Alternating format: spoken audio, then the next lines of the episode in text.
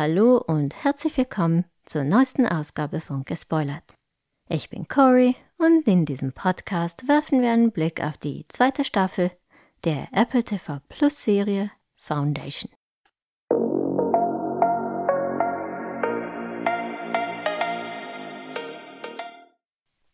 Wie gesagt, geht es heute um meine Gedanken zur zweiten Staffel der Serie Foundation. Es wird in diesem Podcast wohl Spoiler für die ersten beiden Staffeln geben. Ihr seid also gewarnt.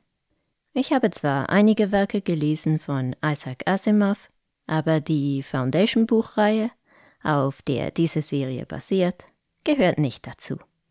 Also müsst ihr euch vor Buchspoilern nicht fürchten.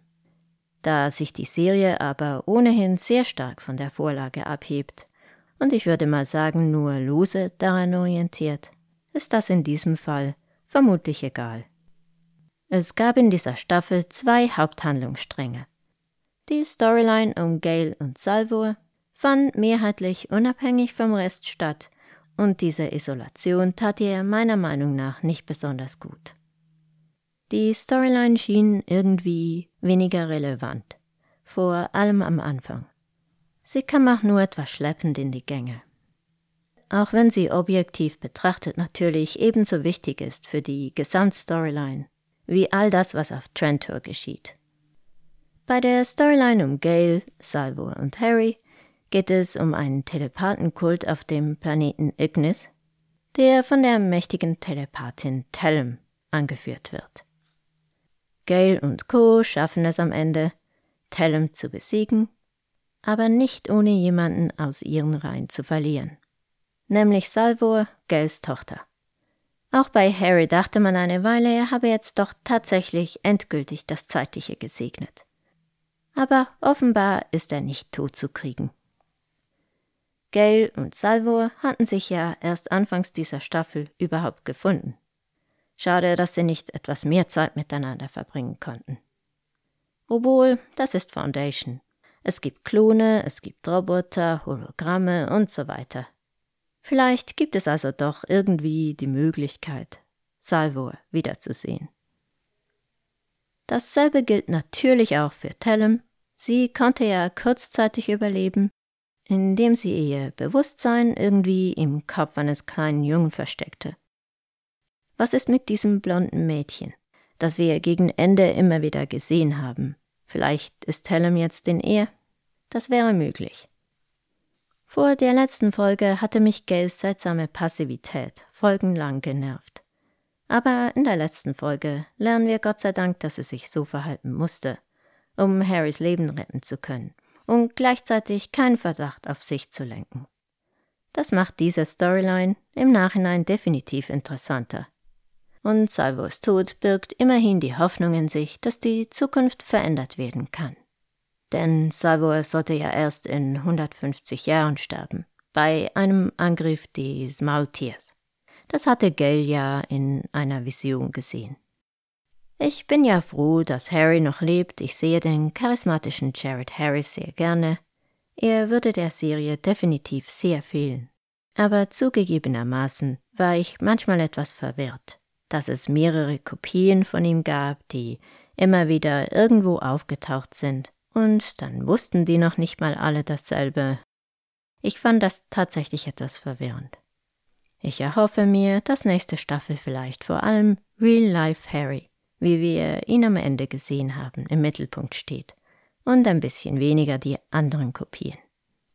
Am Ende entscheiden sich Harry und Gail für den Kryoschlaf auf Ignis, da sie wissen, dass die entscheidende Auseinandersetzung mit dem Mule erst in etwa 150 Jahren stattfinden wird. Und sie wollen ja dann noch leben. Es war am Ende nicht ganz klar, ob sie jetzt jedes Jahr mal aufwachen wollen, wie Gell das ursprünglich vorgeschlagen hatte, oder wie genau das vor sich gehen wird. Aber nächste Staffel werden wir das dann irgendwie erfahren. Ich würde ja empfehlen, immer mal wieder aufzuwachen und nach dem Rechten zu sehen, da, da ich der Sache auf Ignis noch nicht so ganz vertraue. Jedenfalls scheint es so zu sein, als würde die zweite Foundation nun auf Ignis gegründet. Der Ignis-Handlungsstrang war gut, am Ende besser, aber in meinen Augen weniger spannend als all das, was auf Trantor geschehen ist. So wie schon in der ersten Staffel. In dieser Staffel lag das vor allem an Demerzel, der Androidin, die ich einfach wahnsinnig faszinierend finde. Die finnische Schauspielerin Laura Birn ist geradezu hypnotisch in dieser Rolle und macht alles um sie herum ebenfalls spannender. In der Folge 9 erfahren wir mehr über ihre Backstory und das war meiner Ansicht nach die beste Episode der ganzen Staffel. Sogar besser als das sehr gute Finale. Die Tatsache, dass Demerzel in der ersten Staffel praktisch gefühllos erschien und wir erst jetzt hinter ihre Fassade blicken können, macht das Ganze noch faszinierender. In dieser Storyline geht es darum, dass Cleon der 17. die genetische Dynastie beenden will. Wohl vor allem, um den Voraussagen von Harry Selden zu entgehen. Dazu will er Sareth heiraten, die Königin von Cloud Dominion. Zukünftig will er seine Nachfahren und nicht länger irgendwelche Cleon-Truhen, Trolle, Klone, auf den Thron bringen. Dawn und Dusk, Bruder Morgen und Bruder Dämmerung erfahren in dieser Staffel außerdem, dass große Teile ihrer Erinnerungen gelöscht wurden, wohl durch Demercell. Außerdem verlieben sich Dawn und Sareth ineinander und Sareth wird von Dawn schwanger. Was genau das ist, was die beiden geplant hatten denn sie wollen heimlich ein Kind von ihnen beiden auf den Thron bringen, statt eines Nachkommens von Cleon dem 17. Sie haben die Rechnung jedoch ohne Demersay gemacht. Inszeniert diese doch einen Mordanschlag auf Cleon den 17., den amtierenden Cleon, und lässt es so aussehen, als wäre Sareth dafür verantwortlich. Deshalb müssen Dawn und Sareth Ende der Staffel fliehen. Ihr Kind ist also bald irgendwo da draußen und ist natürlich eine potenzielle Gefahr für das Imperium. Day geht in dieser Staffel auch gegen die Foundation vor. Terminus wird dabei völlig zerstört. Gott sei Dank können sich jedoch die Einwohner retten, und zwar im Vault, in diesem Gewölbe auf Terminus. Wir wissen ja schon, dass dieses Ding innen viel größer ist, als es von außen aussieht genauso wie die TARDIS in Doctor Who. Und genau wie die TARDIS kann der Vault offenbar auch durchs Weltall fliegen.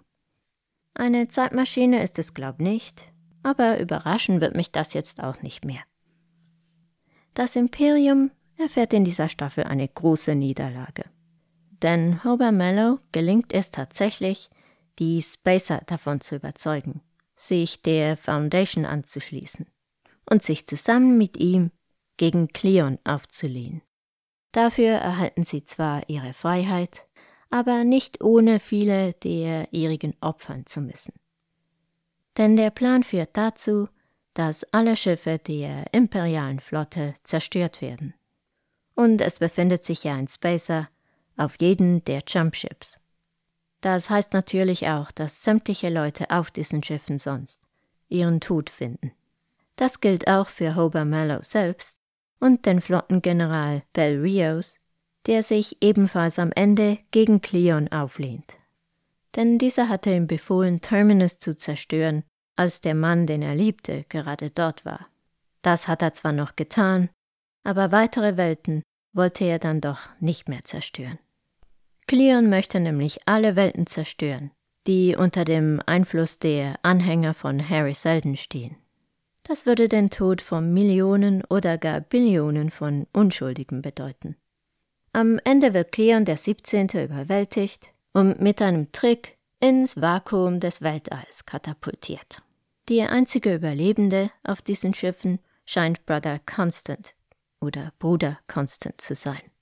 Dieser kann sich in einer kleinen Raumkapsel retten und wird danach vom Vault aufgenommen. Am Ende werden von Demersal drei neue Cleons aufgetaut. Die ganze Zeit während dieser Staffel hatte man das Gefühl, dass Demersal die Strippenzieherin hinter allem ist. Irgendwie ist sie das auch. Aber vor allem ist sie eine tragische Figur. Muss sie doch als Roboter teilweise gegen ihren eigenen Willen agieren. da sie keine andere Wahl hat, als ihrer Programmierung zu folgen. Zu sehen, wie Demerzel für einen kurzen Moment frei ist, um dann von Cleon Ersten, dem sie offenbar vertraut hatte, gleich wieder in einen anderen Käfig gesperrt zu werden, ist wirklich tragisch. Sie muss nun für immer der genetischen Cleon-Dynastie, dem Imperium dienen, egal wie sie persönlich darüber denkt oder was sie dabei fühlt. Und ich glaube, wir sind uns inzwischen alle einig darüber, dass Demerzel Gefühle hat.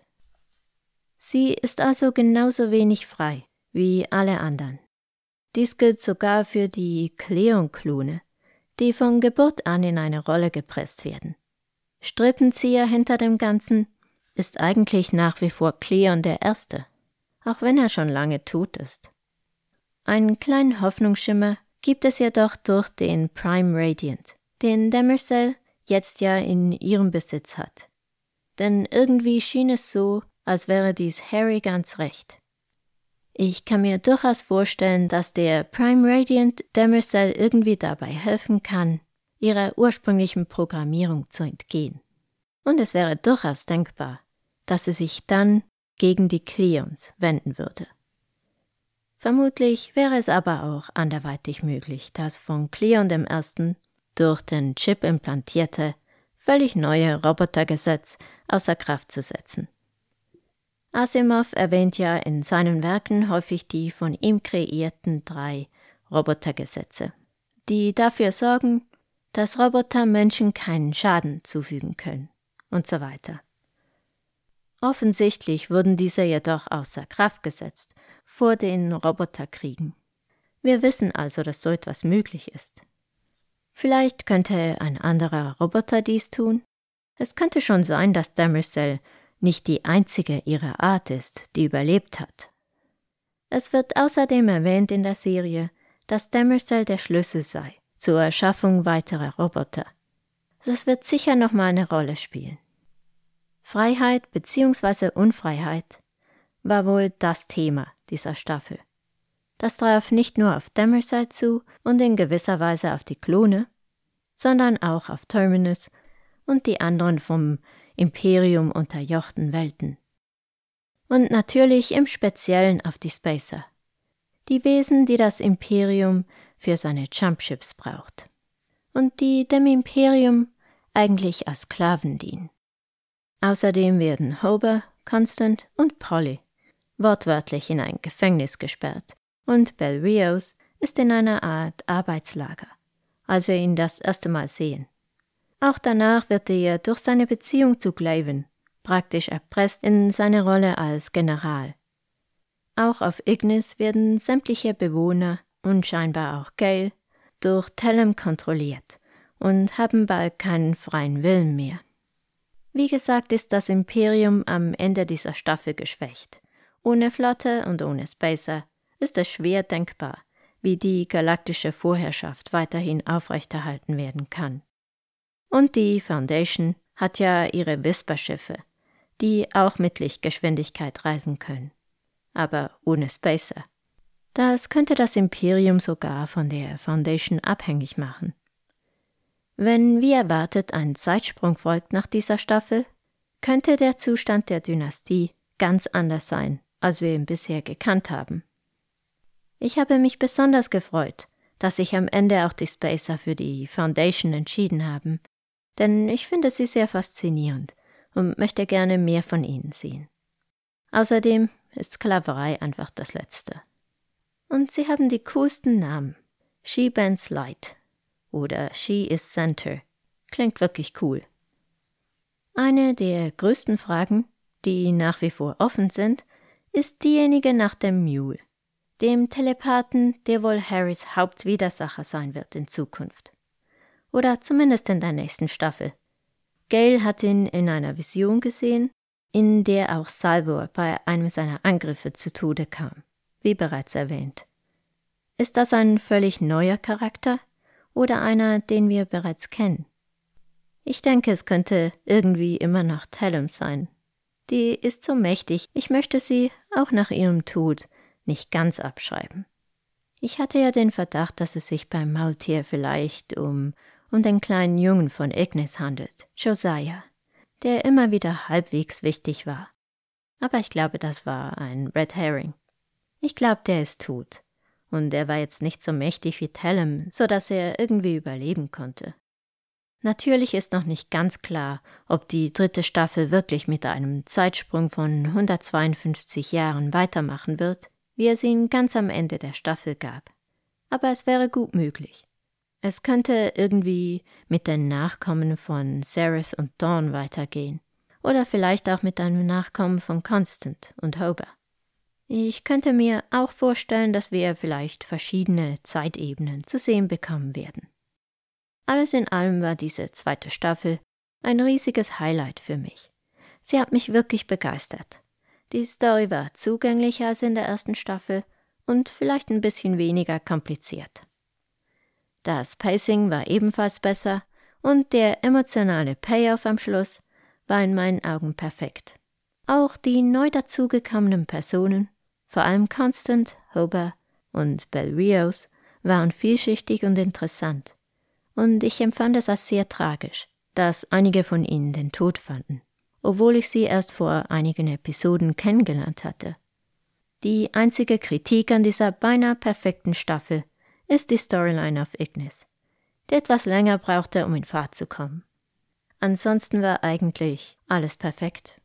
Ich wünschte mir, Apple TV Plus würde sein großes Budget für diese Serie auch vermehrt in Werbung investieren. So eine herausragende Serie sollte mehr Zuschauer haben.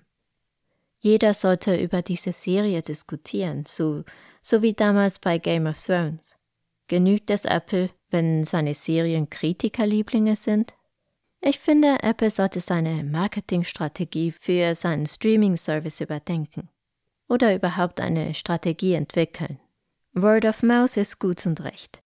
Bei Silo hat das zum Beispiel recht gut funktioniert aber das genügt nicht, um, um einen Mega-Hit zu produzieren. Und Foundation hat alles, was es braucht, um so ein Riesenhit zu werden. Und ein Zugpferd für den nach wie vor eher unbekannten Streaming-Service. Es ist wirklich schade, dass viele Apple-Serien fast unter Ausschluss der Öffentlichkeit streamen, obwohl es doch gerade dort besonders viele Qualitätsserien gibt.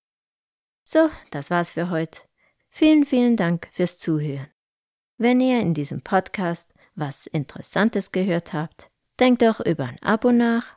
Und falls ihr mich erreichen möchtet, meine Mailadresse steht unten in den Show Notes. Here's to those who fight and ask why. Macht's gut. Cory out.